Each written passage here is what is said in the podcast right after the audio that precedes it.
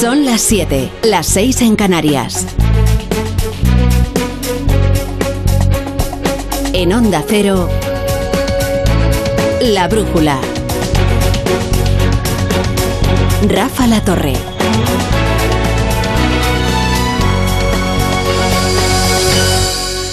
Miren, no hay cursilada inocente, y menos en política. A Pedro Sánchez el haberse convertido en nuevo presidente de la Internacional Socialista le ha henchido de orgullo. A juzgar por los editoriales oficialistas no habrá una tarea más noble que se le pueda encomendar a un líder occidental.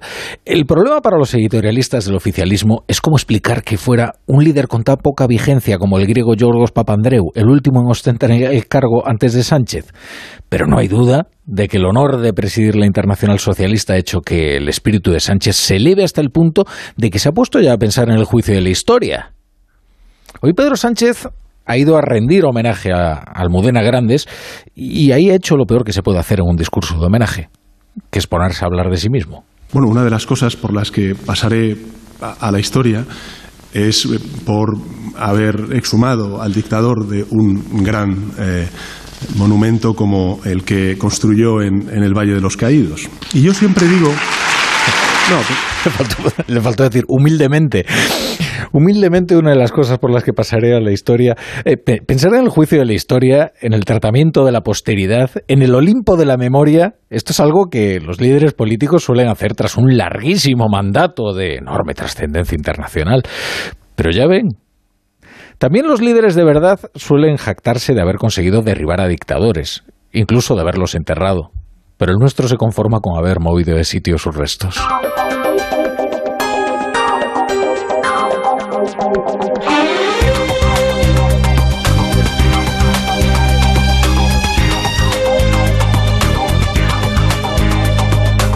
Buenas tardes, bienvenidos a la Brújula. Vamos con toda la actualidad antes de que empiece el Portugal-Uruguay, que durante el Mundial ya saben ustedes que estamos en formato balompédico, de 7 a 8 y luego de 10 a 12. Así que en apenas una hora, en menos de una hora, vendrá Edu García con todo el equipo del Radio Estadio a vivir la pasión del Mundial de Qatar. Sánchez tiene cuestiones más inmediatas en las que pensar, ¿eh? que en el juicio de la posteridad, en el Olimpo de la memoria, en cómo le tratará el Tribunal de la Historia. Por de pronto, tiene que pensar en qué va a hacer con todas las leyes que Podemos le urge aprobar en el Congreso antes de que la campaña electoral dé al traste con la legislatura, que será muy pronto, ¿eh? El 1 de enero mismamente. Dicho de forma más sencilla, ¿qué pasa con la ley trans? ¿Qué pasa con la ley mordaza? ¿Qué pasa con la ley de vivienda? ¿Qué pasa con la ley de trata? La ley trans ha motivado uno de los enfrentamientos más sinceros y más duros en el seno del gobierno y aún dentro del propio PSOE. Prueba de que la herida sigue abierta, o más bien las heridas, fue la división en las marchas feministas del 25N, el día de la erradicación de la violencia contra la mujer, el pasado viernes, que ya saben ustedes que marcharon en eh, manifestaciones diferentes.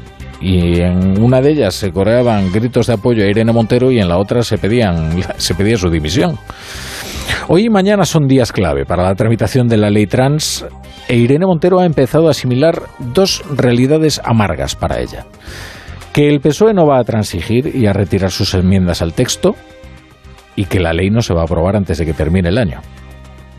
Estas dos realidades, a menos de que se desmientan en las próximas horas, más bien que las vaya asimilando Irene Montero. Así se lo han trasladado sus compañeros de gobierno a los que bien podría llamarse negociadores. Estamos en un momento difícil de la tramitación porque es posible que los votos del Partido Socialista y del Partido Popular se puedan sumar para intentar que se produzca un recorte de derechos, en este caso en, las infancias trans. Yo estoy muy preocupada porque esto pueda ser así, pero todavía tenemos unas horas por delante para, para tratar de reconducir la situación y de que el Partido Socialista, que nos ha comunicado que no quiere un acuerdo, pues podamos finalmente alcanzar un acuerdo esto decía a primera hora en televisión española la ministra de Igualdad, Irene Montero. Las enmiendas socialistas respetan la autodeterminación de género, pero pero limitan su expresión legal en los menores de entre 14 y 16 años. La ministra de Igualdad ha reiterado que ella no acepta recortes a un texto salido del Consejo de Ministros. Y eso es verdad, ¿eh? porque estamos ante un partido que está enmendando sus propios textos. ¿eh? El Consejo de Ministros es un órgano colegiado. Y que se sepa, allí es mayoría del Partido Socialista, además de que lo preside un socialista. Hombre, nada menos que el presidente de la Internacional Socialista, Pedro Sánchez. Lo que no ha dicho Irene Montero, lo que no ha aclarado, es qué va a hacer para impedir que el PSOE siga adelante con sus enmiendas, incluso que se apoye en el Partido Popular para aprobarlas. Porque romper el gobierno, desde luego, no parece una opción a estas alturas. O vaya usted a saber, quizás sí. Por de pronto, colectivos LGTBI ya han anunciado nuevas movilizaciones mientras la parte socialista del gobierno trata sin éxito de calmar los ánimos.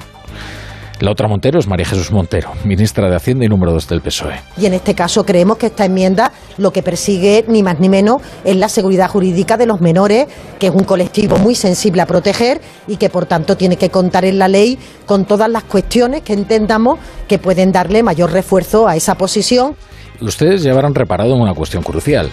Este choque se produce después y solo después de que se hayan aprobado los presupuestos.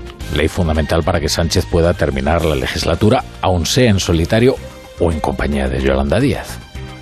Porque este no va a ser el último choque, se preparan más. Esto de en compañía de Yolanda Díaz es que ya se sabe que en el gobierno de España ya hay un tripartito digamos que se ha ido dividiendo el gobierno de España hasta quedarse en un, en un tripartito. Tanto que también le preguntaron a Irene Montero ¿eh? por la posibilidad de ir en coalición con Sumar eh, Podemos a las próximas eh, elecciones. Y no fue demasiado tajante respecto a esa posibilidad. De eso, esa posibilidad por el momento es solo una hipótesis. Pero bueno, les decía que, este no va a ser el último choque dentro del tripartito de la coalición de gobierno. Se preparan más. Uno inmediato es el de la ley de trata. En este caso también se enfrentan dos culturas dentro del feminismo, la de las abolicionistas y la de las regulacionistas. La de quien cree que hay que penalizar a los clientes de la prostitución y la de quien cree que hay que dotar de derechos laborales a las trabajadoras sexuales. La, primera es una tendencia más fuerte en el PSOE, la segunda más fuerte en Podemos, pero en ambos también cohabitan, digamos, ambas sensibilidades. ¿eh? Esto es algo bastante parecido a lo, de la ley trans. ¿eh? Por de pronto, Moncloa todavía no confirma si Irene Montero saldrá mañana tras el Consejo de Ministros a presentar el proyecto de ley de trata.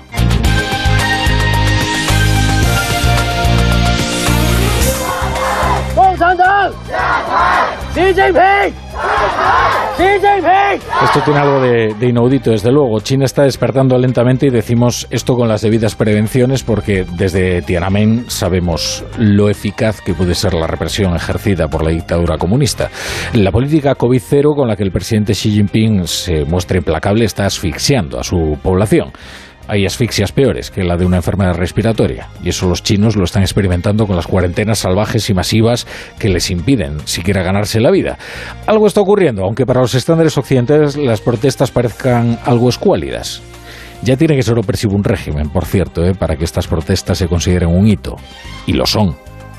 Las autoridades han reaccionado con un intenso despliegue policial en puntos críticos de Pekín y Shanghai para sofocar las mayores muestras de descontento en China durante la era de gobierno de Xi Jinping.